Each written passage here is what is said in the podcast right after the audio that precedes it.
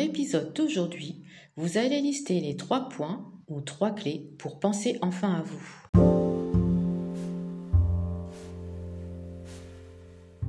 Notez en point numéro 1 sur votre liste me mettre à l'écoute de mon intérieur, premièrement en me mettant à l'écoute de mon corps. Écouter son corps, c'est écouter les sensations qui se manifestent dans votre corps. Pourquoi? Parce que ces sensations sont un peu comme des messages que le corps nous envoie et qui nous indiquent si l'on est dans un état de nervosité, d'anxiété, si l'on est détendu, serein. Par exemple, si vous sentez une sensation liée à de la nervosité, la solution n'est pas forcément de fuir à tout prix cette sensation désagréable. Prenez plutôt quelques secondes pour reconnaître cette sensation, pour l'accueillir. Si vous disposez de quelques minutes en plus, observez cette sensation. À quel endroit du corps est-ce qu'elle se manifeste? Quel type de sensation est-ce? Est-ce que c'est plutôt une douleur Une sensation de tension musculaire? Est-ce que cette sensation est liée au rythme de la respiration qui fait que votre respiration est plus rapide, saccadée? Est-ce une sensation d'oppression? Essayez aussi d'associer la sensation au moment de la journée où elle se manifeste, au déclencheur, c'est-à-dire d'associer la sensation à la situation que vous êtes en train de vivre.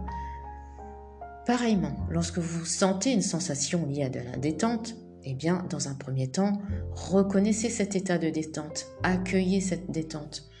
Observez aussi la détente, comment elle se manifeste. Est-ce qu'elle se manifeste à travers le relâchement musculaire, le rythme tranquille de la respiration, la fluidité de votre respiration? Identifiez aussi quel type de situation, de moment, d'atmosphère cette tranquillité apparaît. Quelles sont les ambiances qui vous font du bien? À partir de là, vous allez pouvoir vous mettre à l'écoute de vos émotions. Parce que se mettre à l'écoute de son intérieur, c'est écouter son corps et ses émotions.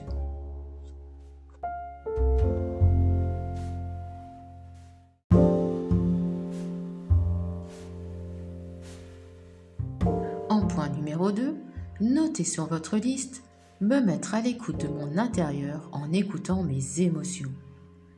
Rappelez-vous une situation que vous avez vécue récemment et essayez d'identifier précisément quelle était la coloration émotionnelle présente en vous lors de cette situation, que celle-ci ait été plaisante ou déplaisante. Et en ce moment, par exemple, que ressentez-vous? Mettez la lecture du podcast sur pause et essayez de reconnaître l'émotion présente.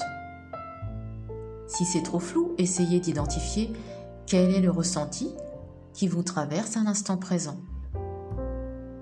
Est-ce un ressenti proche de la peur, de l'anxiété, de la tristesse, de la colère, de la satisfaction ou même de la joie?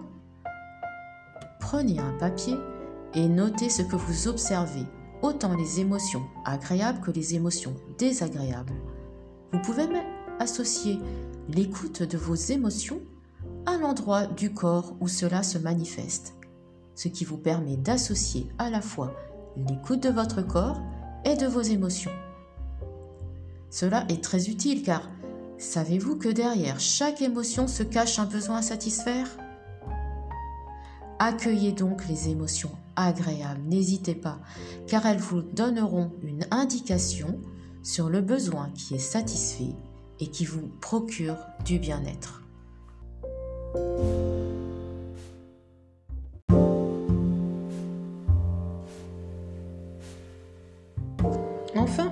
Point numéro 3, notez sur votre liste Interrogez mes besoins.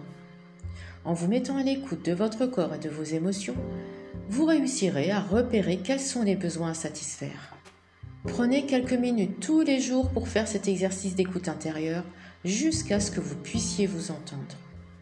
Faites la liste de ces besoins, notez-les. Cela permettra de les objectiver et de leur donner plus de légitimité à vos yeux. Interroger vos besoins permet aussi de remettre vos valeurs au centre. Ces valeurs sont les piliers de votre épanouissement personnel.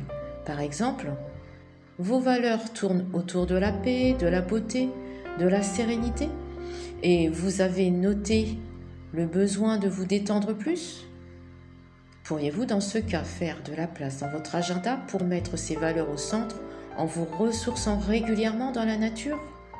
C'est un exemple bien sûr, mais l'important c'est d'interroger vos besoins, de les lister, puis de voir ce que vous pouvez faire concrètement pour honorer ces besoins et remettre vos valeurs au centre.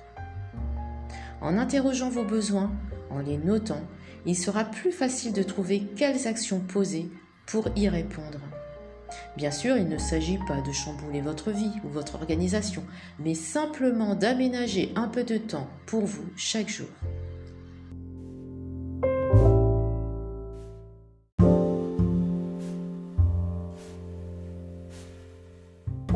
En résumé, point numéro 1, se mettre à l'écoute de son corps. Point numéro 2, se mettre à l'écoute de ses émotions. Point numéro 3, interroger ses besoins. Faites une checklist de ces trois clés et vérifiez chaque semaine que vous avez pensé à vous mettre plusieurs fois par jour à l'écoute de votre intérieur, ce qui facilite la reprise de contact avec soi. Prendre des notes de ce que vous observez, de vos prises de conscience augmente la connaissance de soi et permet aussi de conscientiser ce qui est bon pour soi, mais aussi ce qui est moins bon, et d'ajuster. Voilà, chers auditeurs, je vous remercie pour votre écoute, je vous souhaite un bon mois de septembre et vous donne rendez-vous au mois d'octobre pour l'épisode numéro 2. À bientôt pour lister vos essentiels.